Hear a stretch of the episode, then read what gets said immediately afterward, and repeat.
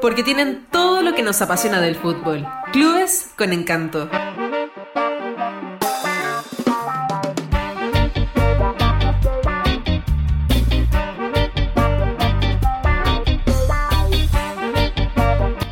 Arranca nuevo episodio, bienvenidas, bienvenidos a Cultura F Podcast. Hoy la sección de la gente, Clubes con Encanto. Bienvenidos a todos. Connie, ¿cómo está ahí? ¿Cómo anda todo?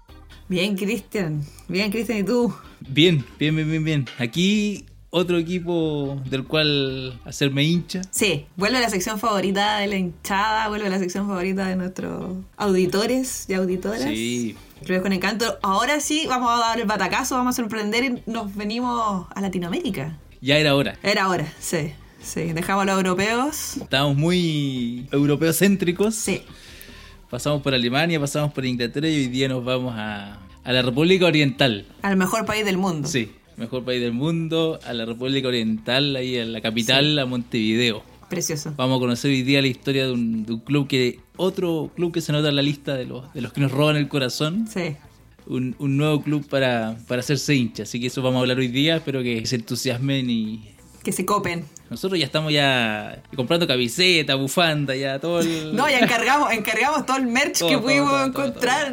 Tenemos una mula que va a cruzar la cordillera y nos va a traer todo.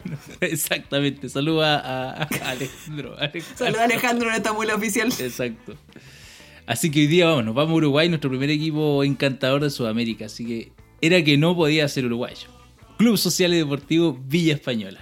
Mi misión es contarte, Sí. enamorarte con la historia de este club. No va a ser muy difícil, ¿eh? No. Yo, yo estoy enamorada. Y vamos a hablar de eso, del, del Villa Española, un equipo que este año, el 2021, vuelve a jugar nuevamente en primera división. Qué lindo. Fue subcampeón del último torneo del 2020 en la, en la B Uruguaya Sí. y, y se metió nuevamente en el fútbol de honor del campeonato Oriental. Oriental, exactamente. Así que vamos a hablar del, del Villa Española, equipo con mucho, mucha identidad, con mucha historia en el barrio Villa Española. Estuve buscando ahí dónde estaba geográficamente puesto, está en el centro este, casi, casi en, la- en el centro del mapa de Montevideo. Y solo un dato nomás, en ese barrio vivió don Obdulio Varela. El negro jefe. ¿Qué tal? El negro jefe. Bueno, a todo esto, el estadio del Villa Española se llama Obdulio Varela. Obdulio Por, su- Varela, por supuesto. Por Vamos a supuesto. contar la historia del estadio, Sí. exactamente. Así que es un barrio, Villa Española, un barrio de 40.000 habitantes. Y bueno, vamos a, a desmenuzar ahí toda esa historia, así que... Más grande que Lewis. Ah, sí, hoy sí, sí, sí, sí. Vive más gente en el Villa, en la Villa Española que en Lewis. lindo, Exactamente.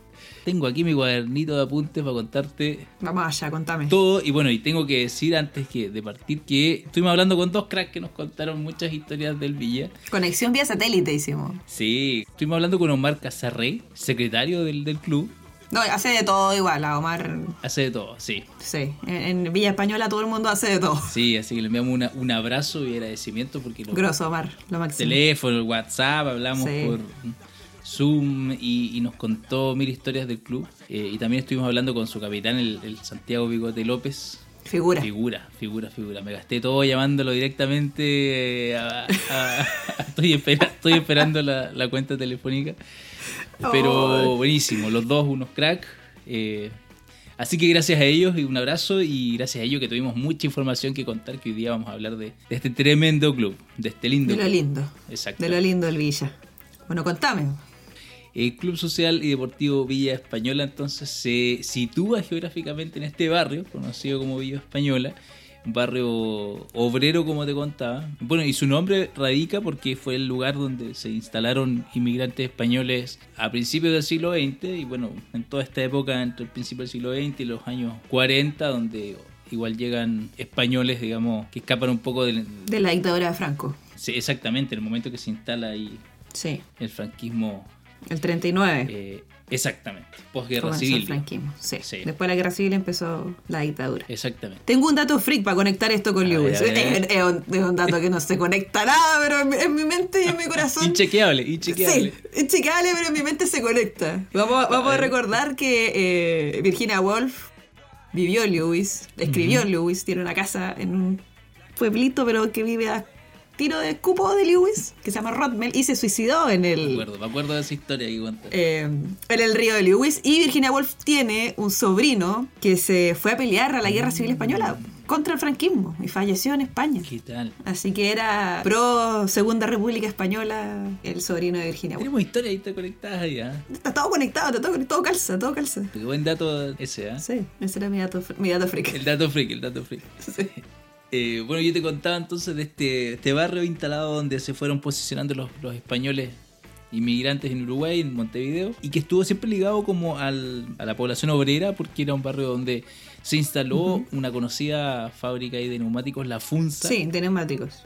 A todo esto, quiero, quiero un paréntesis, la FUNSA ahora es una cooperativa, ¿eh? ojo. Retomaron o la readministraron los, los Sí, mismos trabajadores. Los trabajadores. Exactamente. Vamos Uruguay, vamos arriba. Sí, como siempre.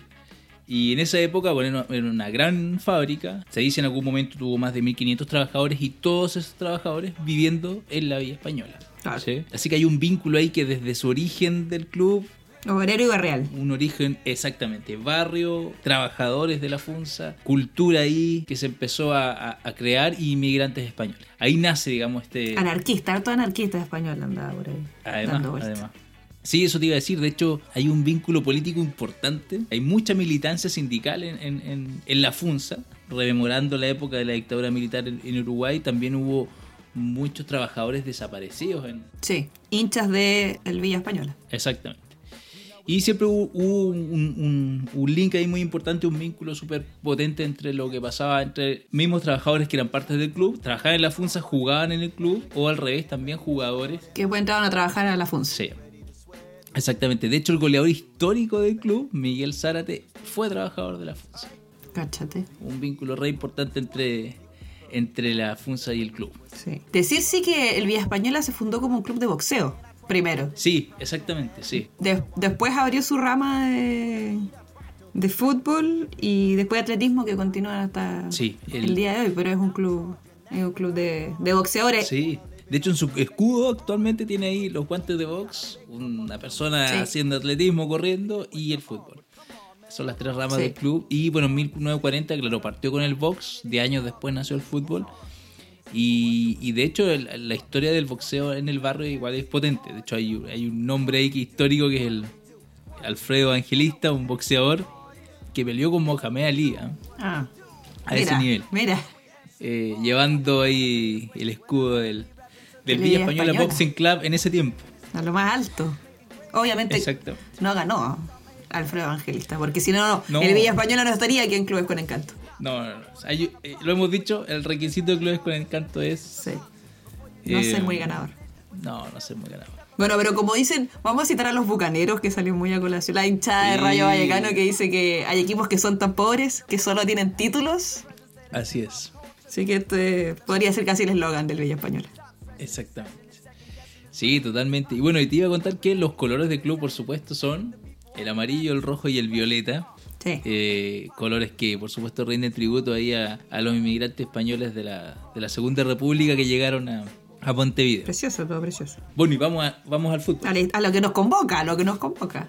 historia en realidad del Villa Española si nos vamos a la historia futbolera, de, De resultados, de estadísticas, de resultados, la verdad. de números. Sí, no, no, aquí, aquí, aquí no, no vamos a decir mucho. Si, si tuviésemos que tal vez ponerle un mote ahí al, al Villa, vamos a decir que un equipo ascensor, una- un equipo que, Sí. que peleó toda su vida en la C, en la B, en la B, en la C. Ha logrado, como dije al principio, de hecho este 2021 va a jugar su sexta, Torneo de primera. sí, exactamente, su sexto torneo de primera edición en la A Uruguay, en el fútbol ahí de honor. Eh, pero, pero, pero siempre, cada vez que llegó a primera A, descendió eh, el mismo año, el mismo año. Excepto una vez, que si no me equivoco fue el año 2002, 2003, ahí que se mantuvo. Con bigote, ¿no? Eh, sí, dos temporadas, eh, que fue como la mayor permanencia que logró el Villa, así que vamos a decir que es un equipo eh, De segunda, que siempre peleó, siempre peleó abajo, Sí. eh, también torneos eh, provinciales, la C, la B. Un tiempo que no jugó Eh, igual. siempre, siempre la sufrió, exactamente. Sí, sí, sí, sí. Siempre la sufrió y la sufrió desde el punto de vista deportivo y también desde el punto de vista económico. Al ser un barrio obrero donde bueno, el dinero nunca, nunca sobra, hay un periodo, como decías tú, que no, no jugó, de hecho estuvo bloqueado por la- las asociaciones ahí de fútbol Uruguaya. eh, por deudas, entre el 2004 y el 2007, por ejemplo. Sí. eh, entre el 2008 y el 2013 no, no, no participó de torneos oficiales por estar en, en este bloqueo, por decirlo económico, hasta que regularice su- sus deudas, un mal que, que- que ha quejado mucho, a muchos clubes, sobre todo en Sudamérica y en esa época, a principios de los 2000. Sí. Dentro de esa época que media mala, que, que- que el club no, no- no disputó tantos campeonatos oficiales, eh, está el 2003 donde obtienen por fin eh, la posibilidad de jugar en su propio estadio. El estadio Obdulio Varela era que no hay Aguante. aguante, un estadio que queda cerquita del barrio y que, y que permitió al club bueno posicionarse por fin en una cancha propia. Vamos a ir, hay que ir al Obdulio Varela. Hay que ir. De hecho, de hecho, Hay que yo le ir. voy a cobrar la palabra ahí al capitán. Sí, Bigote nos tiene invitado, así que. Me dijo, Sí. vení y nos tomamos una birrita, Sí. compartimos, así que Vamos. vamos a estar allá, vamos a estar allá. Vamos a reír. Y bueno, lo que queremos contar, que es lo que nos más nos emocionó de este club, es que el 2016, ahí entre el sí, 2016 y 2017, comienza a construirse en el club un, podríamos decir, un, un renacer, un, un grupo de gente que comienza a llegar nueva. Entre ellos está nuestro, ahí, nuestro querido Mark, que nos contaba que, claro, comenzó a aparecer una un resurgir de ideas respecto a el poder que podía tener el fútbol más allá de, de solo disputar las competencias, sino que darle mucha fuerza a fortalecer los lazos sociales de la comunidad, a, a promover el, el sentido de pertenencia que siempre lo ha tenido el barrio, pero que de alguna forma Sí. trabajar ese orgullo de barrio, ese orgullo de clase y, y en, este, en este barrio tan particular en Montevideo. Así que en ese momento el- la directiva del Club Social y Deportivo crean una comisión cultural. O sea, se meten en la cabeza el, el deseo y la convicción de que el del club va a ir mucho más allá de lo futbolístico, de la cancha, y va a construir también desde lo cultural y desde el aporte social. Sí, y un- y se creó como un espacio de crecimiento para, para la gente del club, del barrio y para poder fomentar la cultura también en el eh, dentro del barrio de Villa Española. Y bueno, como dice Cristian, eh, Villa Española es un, es un club social y deportivo. O sea, para ellos primero son Sí. un club social. Antes, antes de deportivo, ellos son parte de su barrio, parte de la gente que vive ahí. Los hinchas son, valen todos por igual. Y, y ellos creen que el fútbol va para otro lado, no va para el lado de, lo- de la Superliga. No. De la fracasada Superliga. No. Saluda a Florentino Pérez que no. Que seguramente, Que dio seguramente nos está escuchando. Sí, nos regaló dos días de mucha, mucha ilusión de que el fútbol podía incendiarse, Sí, pero no. Pero gracias a Dios tenemos a clubes como el Villa Española. Que, que- Sí, sí, que continúa nuestro sueño. aún hay esperanzas. Así que, claro, como dices tú, comenzó a instalar esta idea de- del espíritu cultural, social. Bueno, el mismo Omar nos contaba que, que en esa época, antes que se instalara esta nueva idea como de forma más fuerte, el- el- la, la cantina ahí del, del club. eh, Seguía funcionando, que seguía Sí, funcionando todo sí. esto. El club no jugaba, pero la cantina Sí. seguía Y funcionando. la cantina del club era, era un club de ahí de borrachos, digamos, de, de, de era viejos como una cantina de. Sí, era como una cantina de un club de barrio, de acá. Sí, sí, sí. En todos los barrios hay una cantina. Sí. Así que la idea fue darle un giro a un rol social, como les decía, y comenzó a construirse una movida cultural, una movida musical. El club no solo empezó a participar en lo deportivo, sino que a promover actos dentro del, de- del mismo barrio, aportar eh, desde la construcción colectiva. Así que eso comenzó a ser muy, muy interesante. Y de hecho, en la misma conversación que tuvimos con Omar y también con, con- el bigote, nos contaban que dentro de toda esta atmósfera de, ir un poco más allá y usar el fútbol como un canal de, para transmitir otras cosas importantes, comenzaron a desarrollarse aspectos o charlas como charlas de los jugadores respecto a, por ejemplo, a derechos humanos, de historia reciente uruguaya. Sí, sí, Bigote comenta mucho que en, que en el camarín del Villa se comentan en realidad todas las los temas de se conversan entre ellos todos los temas de contingencia Sí. sobre si bueno por ejemplo para el, eh, el 20 de mayo que es cuando se hace con se hace la conmemoración de eh, la dictadura o sea, de, de los detenidos desaparecidos en realidad en la dictadura uruguaya, eh, conversaron sobre hacer una camiseta conmemorativa y todos los jugadores estuvieron de acuerdo. Algunos, algunos que eran más chicos un poco no estaban como tan enterados, pero ahí les explicaron que hubo, como dijiste tú al principio, varios eh, socios y, y vecinos de la villa, de la villa española, eh, desaparecidos en la dictadura. Mm. Eh, y que todavía, por supuesto, no han encontrado los, en los cadres. Entonces Villa Española eh, habló con, ah, bueno, conversaron todo el camarín, llegaron a un acuerdo y lanzaron una camiseta conmemorativa donde que se supone que iban a jugar con la camiseta, pero por el tema de, la pandemia no pudieron eh, estrenarla como en un partido partido, pero igual hicieron a través de sus redes sociales eh, y la camiseta también se vendió después como una forma de darle una visibilidad, este, una forma de hacer política en, el club en realidad y demostrar que no están y nunca van a estar ni han estado separados el fútbol y la política y el fútbol y los derechos humanos y al final el no como creen los europeos el fútbol sí es de la gente Sí, es de la gente y siempre ha sido político. Sí. Y sí, como decías tú, eh, esa es la camiseta del Día de la Verdad que la llamaban ellos, que, que es, una camiseta de color y que instala ahí en, en el pecho el, el, mensaje de dónde están, que intenta de alguna forma levantar el, el, concepto de, o reivindicar, digamos, esta,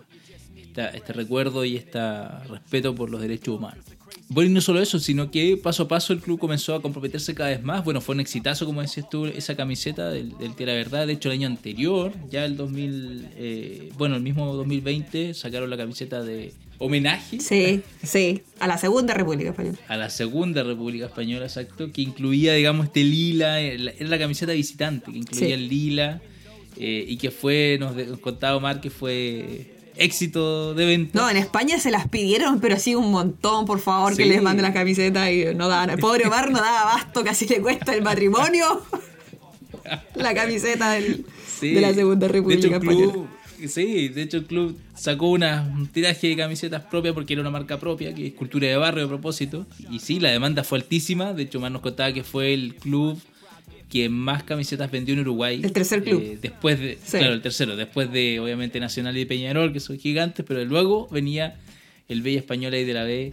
Quiero hacer un eh, comentario. ¿eh? Sacala del ángulo San Pauli. Ahí tenés. Aprende algo. Aprendele algo a la Bella Española.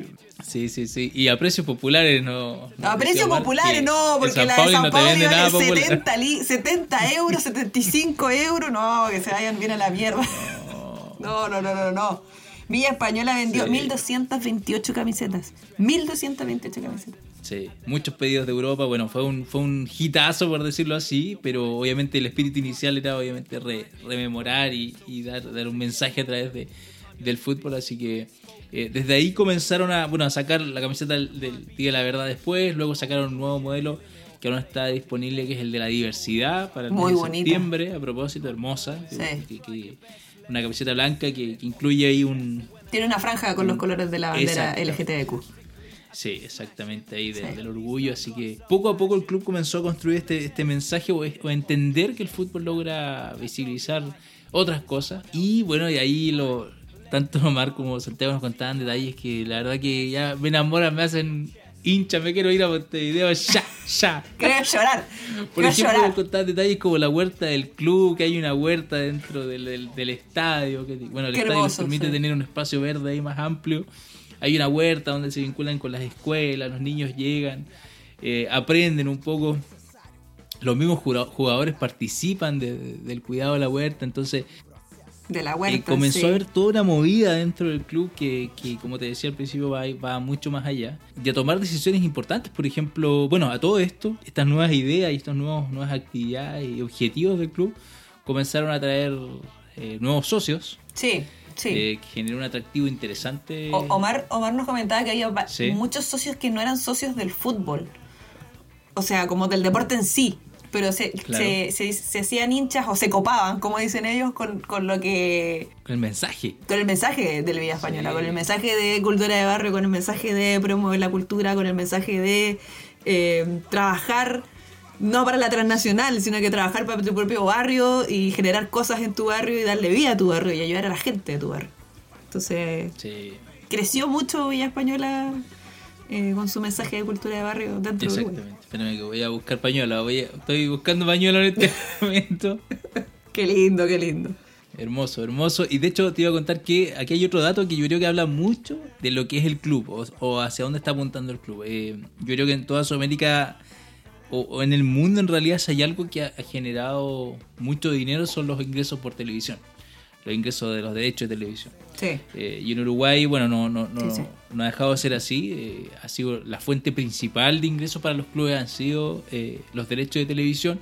Y el club adoptó una medida que fue usar todos los ingresos de los derechos por televisión solo para pago de sueldo. No para atraer al jugador exitoso, ni para pagar contratos millonarios, ni para endeudarse, ni cosa que se ha visto decenas y cientos de veces. El club Sí. tomó una política, nos dijo Mar, de economía De guerra. economía de guerra exactamente Sí. y decidió que todos los ingresos de los derechos de televisión eran para sueldos y se los traspasaban a la Asociación Uruguaya de Fútbol, quien iba luego entregando estos recursos para el pago de remuneraciones de los Lo, jugadores. lo que le permite a Villa Española tener siempre al día sus sueldos y tener saneada su economía. Es un club sin deuda. Villa Española es un club Sí. sin deuda. Un club que tuvo muchas, de hecho, Sí. eh, nos enteramos de eso, de, de un, de un historial hacia atrás. De hecho, cuando decíamos de que, que hubo años donde el club no pudo disputar torneos oficiales, tuvo que, que pagar sus deudas y hoy día es un club sano en ese sentido. No, hubo un socio que le, les dio ahí como el, el bonazo Sí. económico, si el espaldarazo y le dijo cuánto le falta, tal tal cantidad, ya, yo, yo lo pongo. Vamos a poner Ahí va. Villa para que el Villa Española no Ahí muera, va. yo pongo lo que falta. Exacto. Y lo salvó, lo salvó. Lo salvó de desaparecer. Un salvador. Sí, así que Sí. aguante. No todos los héroes visten capa. Sí, exacto, exacto.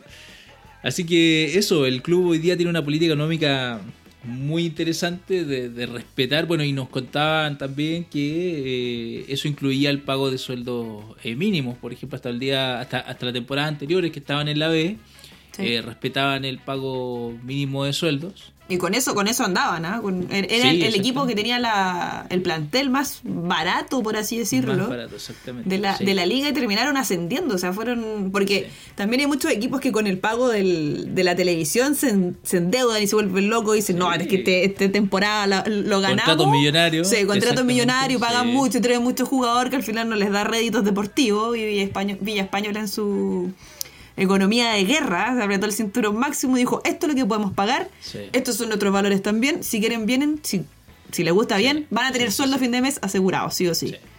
Y un montón de jugadores igual quiso jugar por el Villa Española. O sea, no tuvieron como este problema de que, ah, no pagan sueldos millonarios, no me voy al Villa. Exactamente. Así que aguanta el Villa. funcionó, sí, sí, sí, sí. Respetando la Sí. política. Y bueno, y aquí nos llamó mucho la atención la, la, la política que, por lo menos en- aquí en Chile, no, no existe.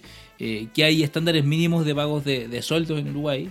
Sí. Contaron de que en Uruguay, por ejemplo, en la segunda división o la, la primera B, eh, más o menos el, el, el sueldo mínimo de pago a un jugador profesional ronda los 390 dólares. Plata chilena 290, 90 mil pesos. Y ya ahora en la B, o sea, perdón, ahora en la A, En primera, que subió el Villa. en primera, claro, el sueldo mínimo de jugadores profesionales en primera A es de 770 dólares ahí aproximados, que vendrían a ser unos 550, 70 mil pesos chilenos Bastante poco. al día de hoy. O sea, si uno lo piensa, va un futbolista de primera Sí, división. sí, sí, sí.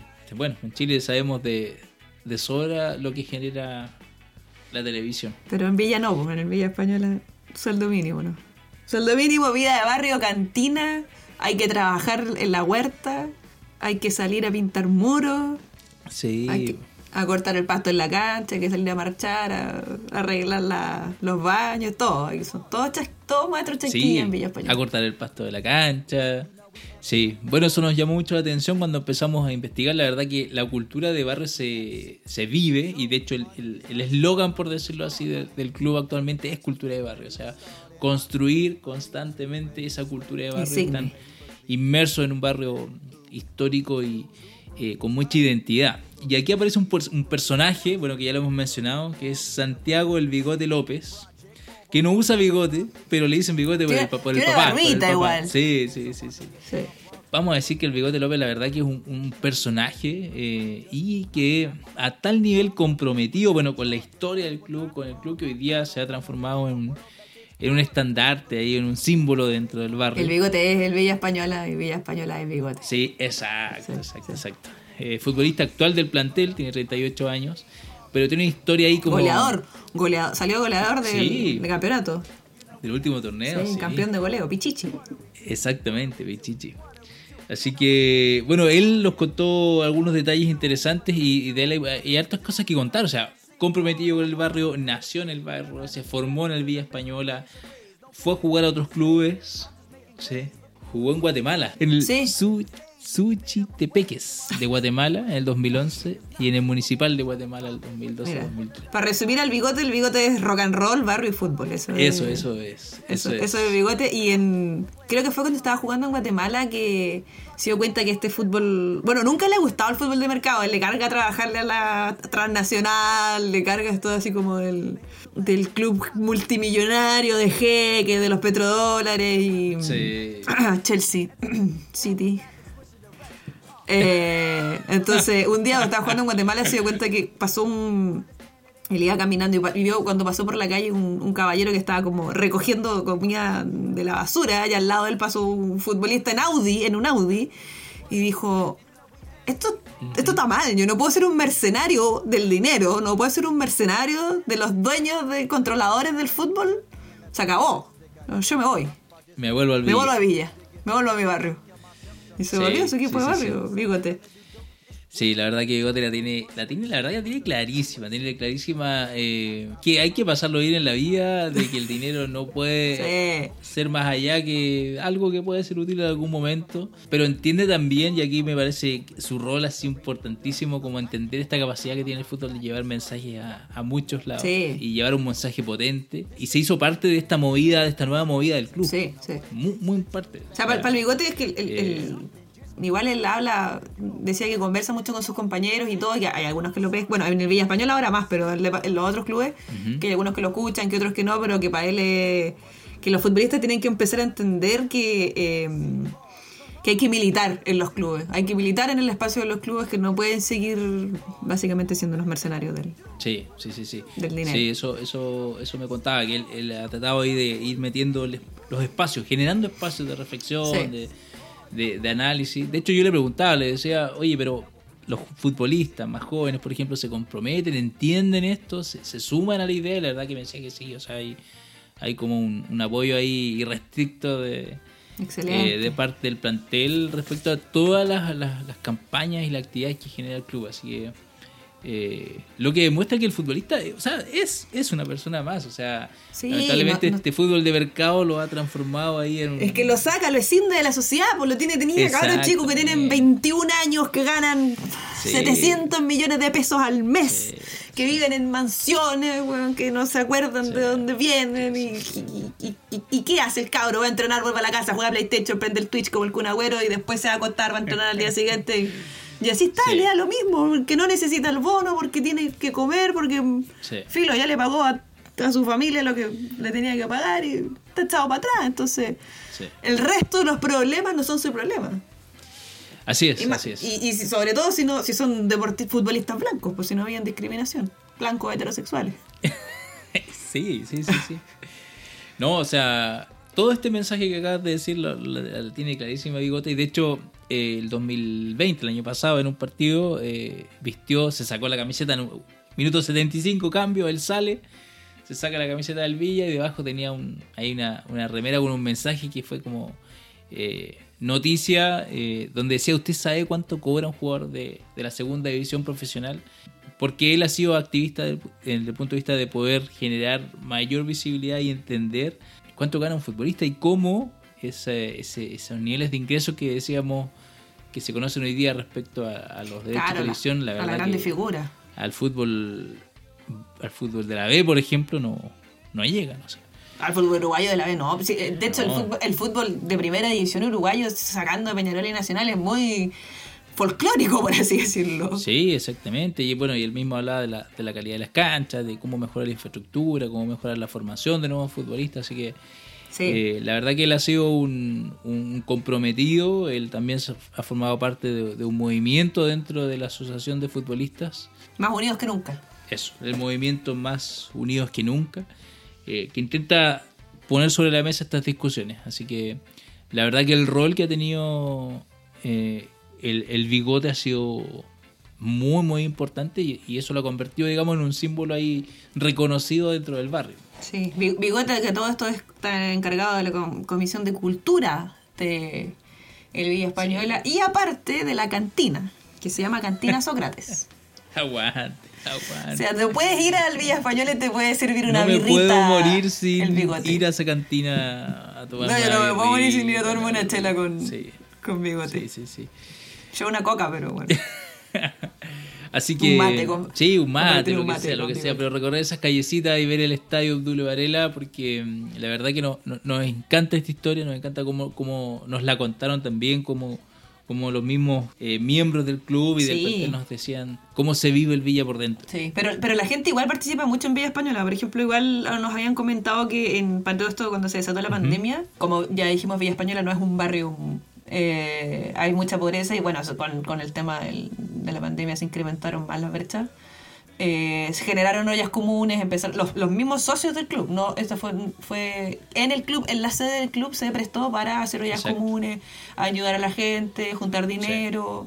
Sí, canasta alimenticia. Sí, para los niños que no podían ir a clase, empezaron a hacer clases particulares a adolescentes en el barrio. Los profesores iban y hacían clases en la sede del club. Eh, la huerta también, como comentaba Cristian, igual que empezaron a hacerlo un poco para generar como eh, au- autogestionar su propio alimento como futbolista. Y, y nada, y agarró vuelo y empezaron, se, se fusionaron con, con una escuelita que está al lado del estadio y los niños también van a la escuela y tienen clases de huerta. eh, y los socios también van y mantienen la huerta ahí. Y, bueno, se sacan alimentos de la huerta y al final es un win-win para no la, la huerta de Villa Española. Sí, hermoso. La verdad que hermoso. eh, y como decías tú, eh, detalles que nos, que nos contaban. O sea, el mismo, la reparación de la caldera del, del- de los camarines, la regla un socio. eh, Sí, el, eh, el riego automático, el riego automático del estadio Tulio Varela lo puso un socio, les dio Sí. todos los materiales a precio costo y le dijo yo les instalo la cosa que él, yo Sí. soy del Villa, vamos arriba y Vamos arriba. les puso, le puso el riego automático, entonces un Villa Español es un club que de sus hinchas, del barrio, está toda la gente ahí involucrada, de repente hay que ir a- dicen que tienen que hacer, ir a pintar y se ponen voluntarios y van y ayudan, le echan, le echan una manita gata al estadio. Otro socio dice yo me pongo con la pintura. sí. Y así se va un poco autogestionando, se autogestiona el club, pues igual los cargos, todos los cargos directivos son honorarios. pues. Exacto. Al, al bigote no le cae nada ahí por la por ser director de cultura, al pobre Omar que está estresadísimo con lo de la camiseta tampoco. Nada, nada. No, le- Todo, con- construcción colectiva total, popular y.